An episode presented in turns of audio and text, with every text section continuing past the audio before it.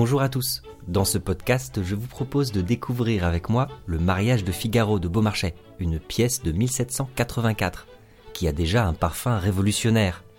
Censurée pendant 4 ans par Louis XVI, lue dans les salons et les lieux publics, elle fut tellement réclamée qu'il fallut la représenter. La suite du podcast se trouve sur mon site, ainsi que les vidéos, mon texte au format PDF et tous mes documents et médias associés.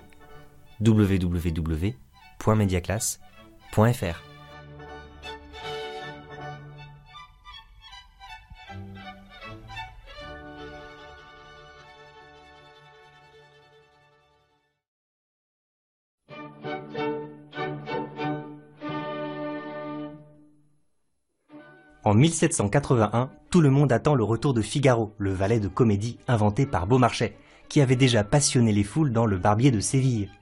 Mais suite à une première lecture à la comédie française, certains courtisans disent que Le mariage de Figaro est une pièce séditieuse.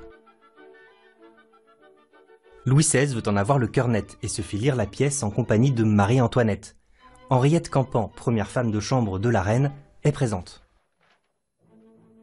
Au monologue de Figaro, le roi se leva avec vivacité et dit C'est détestable, cela ne sera jamais joué. Il faudrait détruire la Bastille pour que la représentation de cette pièce ne fût pas une inconséquence dangereuse. Cet homme se joue de tout ce qu'il faut respecter dans un gouvernement. On ne la jouera donc point? dit la reine. Non, certainement, reprit Louis XVI. Vous pouvez en être sûr. La dimension satirique de la pièce est trop forte, elle est interdite mais on continue de lire des passages à la cour, chez les particuliers, parfois même dans les cabarets. Il arriva un moment où l'on peut dire que tout Paris, excepté le roi, voulait voir jouer le mariage de Figaro, et le voulait avec une ardeur de curiosité impatiente contre laquelle un gouvernement ne peut rien. Et c'est la force de cette pièce, les spectateurs sont sans cesse mis dans la connivence du côté de l'auteur. En 1784, après six remaniements imposés par la censure, l'interdiction est enfin levée. Cette première représentation du mariage de Figaro est un des souvenirs les plus connus du XVIIIe siècle. Tout Paris se pressant dès le matin au théâtre français pour assister à une comédie qui, si elle choque quelques-unes des loges, enflamme un parterre électrisé.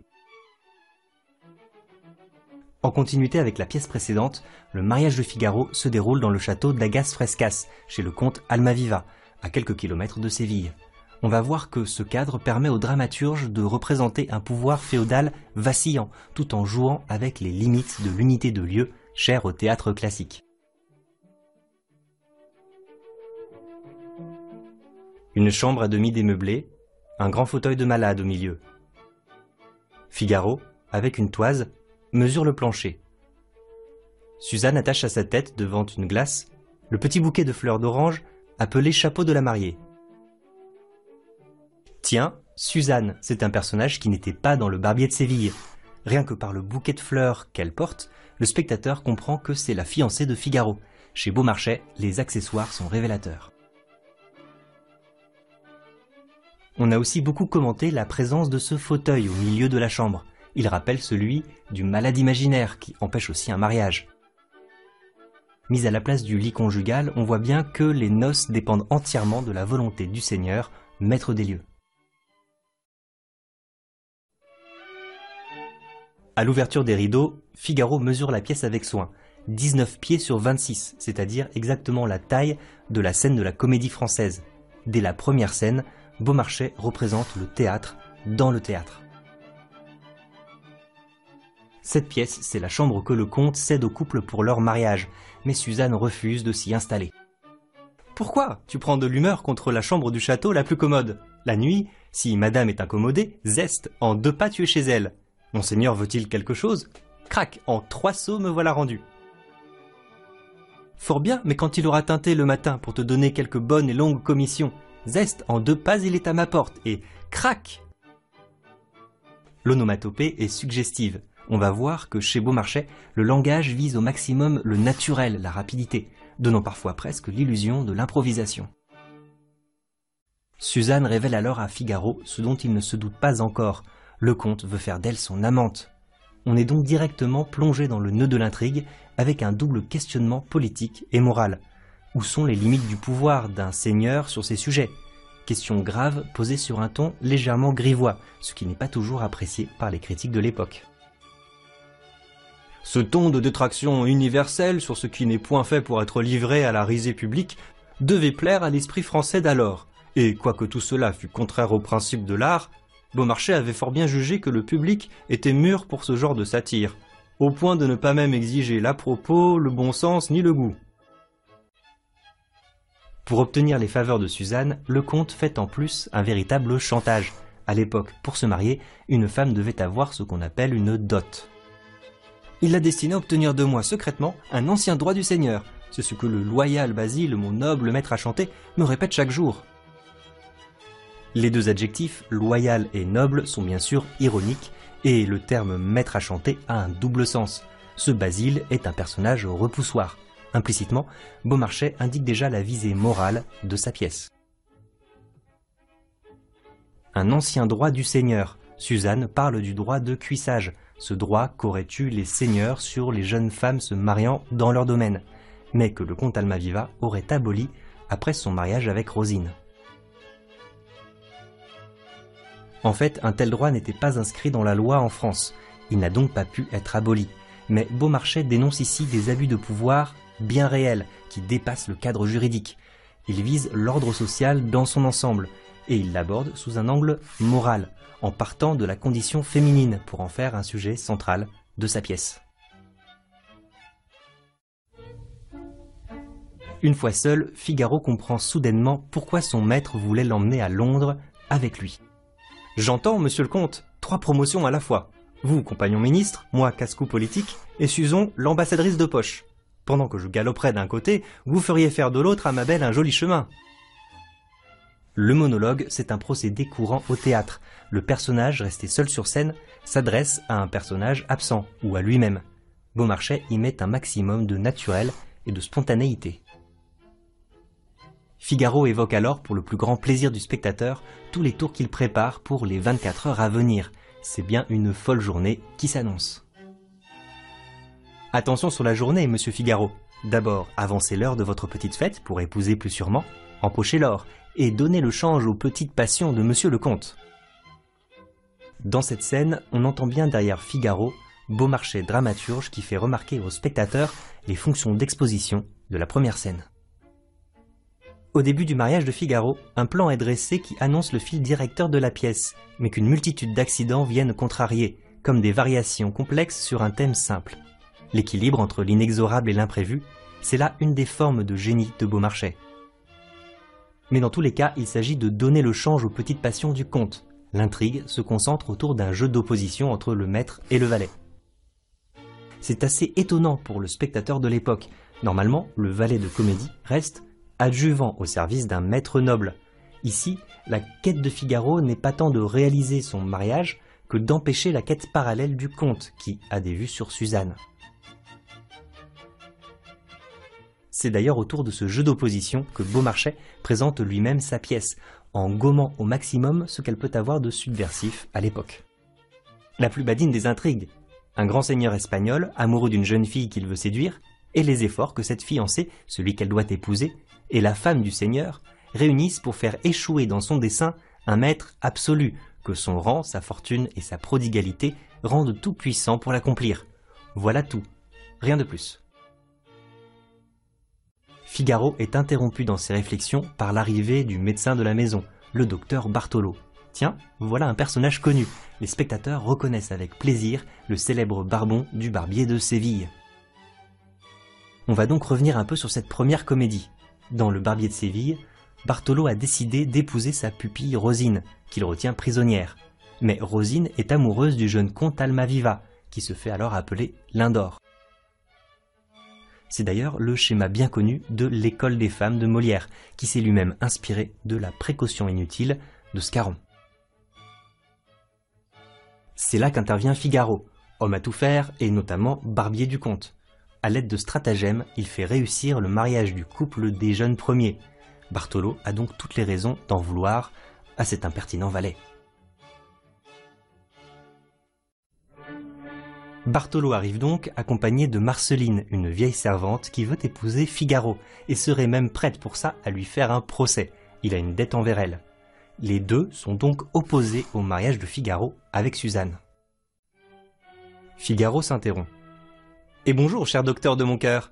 Est-ce Manos avec Suzon qui vous attire au château? Bartholo avec dédain. Oh monsieur, point du tout. Moi qui eus le malheur de troubler la vôtre. Adieu Marceline, avez-vous toujours envie de plaider contre moi? Mais il n'écoute pas la réponse et il sort. Figaro parti, Marceline se tourne vers Bartolo et lui raconte la situation. Le comte Almaviva est devenu un libertin et il néglige sa femme. Le libertinage au XVIIIe siècle, c'est un mouvement de pensée qui s'élève contre la morale religieuse. Mais si les philosophes des Lumières opposent à la religion les principes de la raison, les libertins mettent plutôt en avant la liberté totale de l'individu qui recherche ses plaisirs. Aujourd'hui, par exemple, il marie notre Suzanne à son Figaro, mais son Excellence voudrait égayer en secret l'événement avec l'épousée. Ah, le digne époux qui me venge Bartolo, personnage négatif et ridicule, félicite le libertinage du comte, parce qu'il y trouve un intérêt personnel de pure vengeance. La visée morale de la pièce est portée par ces positionnements subjectifs des personnages. Marceline fait alors des reproches à Bartolo. Ils ont jadis eu un enfant ensemble, raison pour laquelle il aurait dû l'épouser, mais elle a maintenant une autre idée en tête. Si rien n'a pu vous porter à la justice de m'épouser, aidez-moi donc du moins à en épouser un autre. Bartolo s'amuse de la situation et suggère à Marceline d'épouser Basile, qui a apparemment une passion pour elle. Mais non, ce n'est pas lui auquel elle pense. Eh, qui pourrait être, docteur, sinon le beau, le gai, l'aimable Figaro? Ce fripon-là? Marceline lui présente son plan, révéler les vues du comte sur Suzanne pour la mettre en difficulté.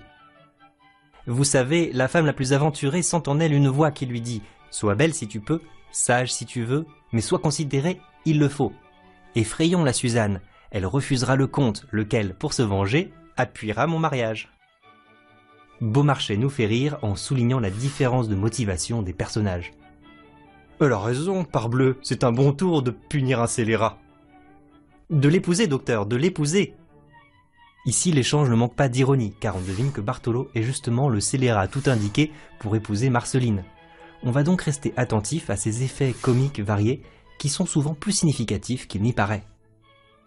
On n'obtient ni grand pathétique, ni profonde moralité, ni bon et vrai comique au théâtre, sans des situations fortes et qui naissent toujours d'une disconvenance sociale dans le sujet qu'on veut traiter. Arrive alors Suzanne qui a entendu Marceline. Suzanne, une robe de femme sur le bras. L'épouser, l'épouser, qui donc? Mon Figaro? Marceline aigrement. Pourquoi non, vous l'épousez bien, vous C'est alors le début d'une dispute où les deux femmes s'envoient des piques en se faisant des révérences. Ici, l'ironie des répliques est doublée d'un jeu de scène proche de la chorégraphie. Vous allez voir que Beaumarchais utilise la musique et la danse dans son théâtre.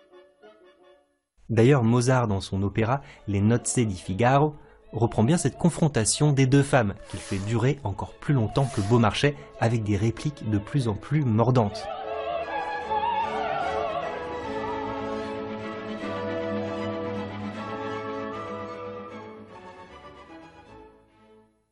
Est-il pas juste qu'un libéral seigneur partage la joie qu'il procure à ses gens?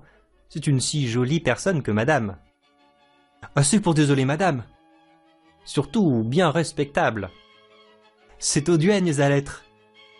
Au duègne Au duègne Dans le feu de l'action, Suzanne a visé juste une duègne. C'est une vieille femme chargée de surveiller la conduite d'une jeune fille, et c'est souvent un personnage ridicule dans la comédie. Avec ce mot, Suzanne a enfermé Marceline dans son rôle. Bartolo l'emmène hors de scène. Voyez cette vieille Sibylle, parce qu'elle a tourmenté la jeunesse de madame, elle veut tout dominer au château. La Sibylle, dans l'Antiquité, c'est une prêtresse qui a des pouvoirs de divination. Rien que par ce mot, on voit que Marceline déborde le simple rôle de la prude de comédie, ce qui nous donne déjà des indices pour la suite de l'intrigue. Arrive alors un nouveau personnage, le premier page du conte, Chérubin. Ce nom désigne déjà les angelots des peintures, ou Cupidon, mais Beaumarchais en fait un personnage original, souvent apprécié par les commentateurs de l'époque, même parmi les plus critiques. Beaumarchais imagina son rôle de chérubin joué par une jolie fille en trousse de page. Rôle très neuf qui montra pour la première fois sur le théâtre le premier instinct d'un adolescent de 13 à 14 ans, vif, espiègle et brûlant. C'est ainsi qu'on nous le représente dans la préface. Chérubin a aussi un statut particulier. Noble, il n'est pas vassal du comte, mais il lui est subordonné en qualité de page.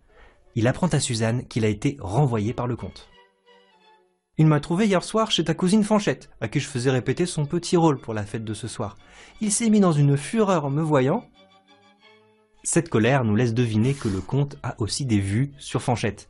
Chérubin demande à Suzanne d'intercéder en sa faveur auprès de la comtesse. À Suzon qu'elle est noble et belle, mais qu'elle est imposante. C'est-à-dire qu'on peut oser avec moi. Tu sais trop bien, méchante, que je n'ose pas oser, mais que tu es heureuse, l'habiller le matin et la déshabiller le soir, épingle à épingle. Ah, qu'est-ce que tu tiens donc là? Le fortuné ruban qui renferme la nuit les cheveux de cette belle marraine. Ce ruban est porteur d'une forte charge émotionnelle et érotique. C'est un objet intime en contact avec le corps de la comtesse. D'un bond, Chérubin réussit à voler ce ruban.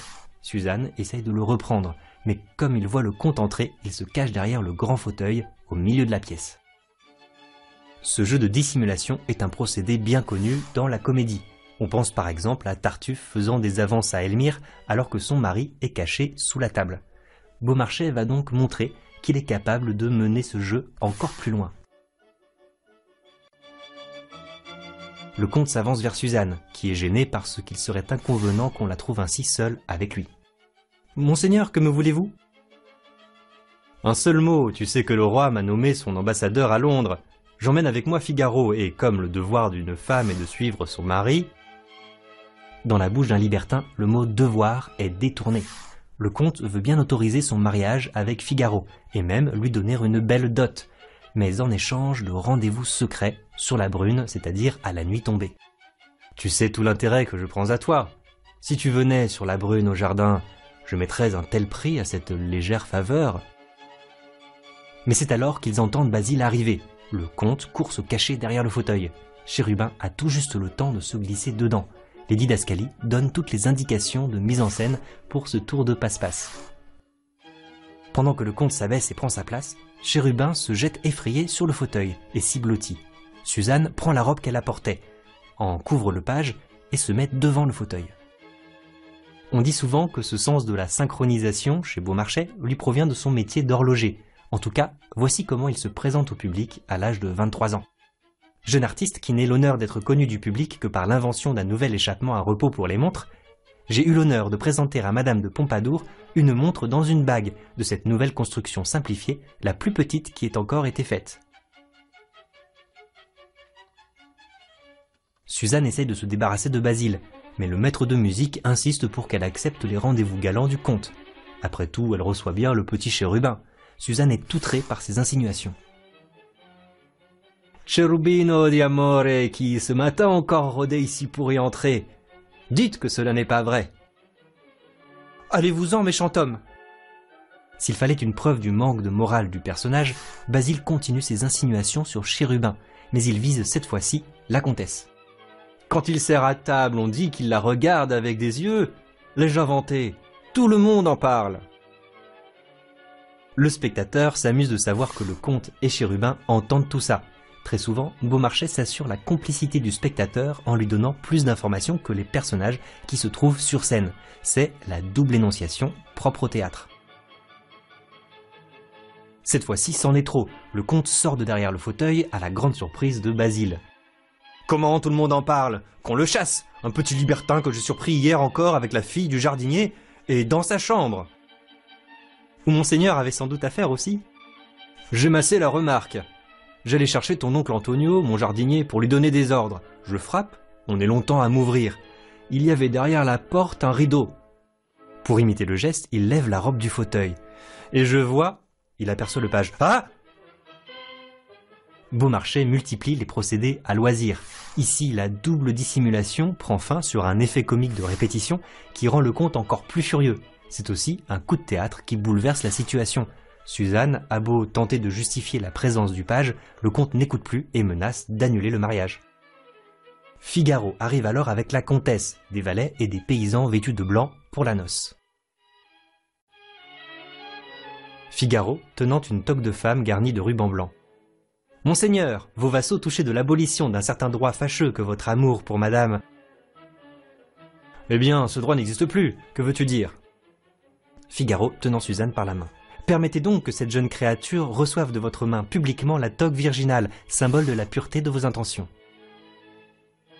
Alors qu'on s'attendait à quelques fourberies à la Scapin, en fait, le premier tour de Figaro est une simple mise en scène, prenant à témoin toute la maison.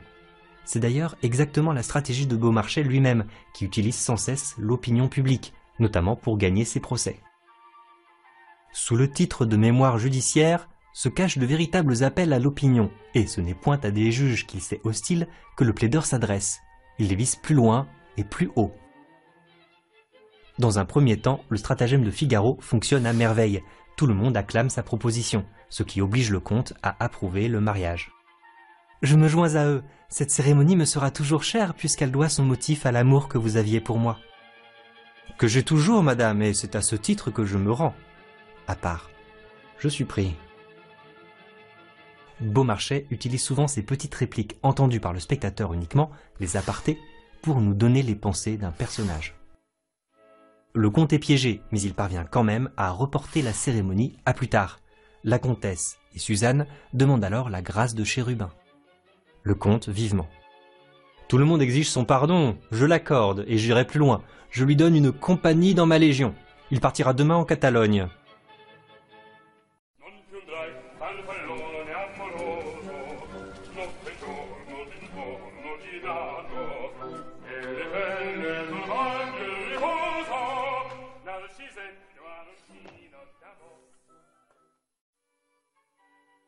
Tout le monde sort, sauf Figaro qui retient Chérubin et Basile sur scène.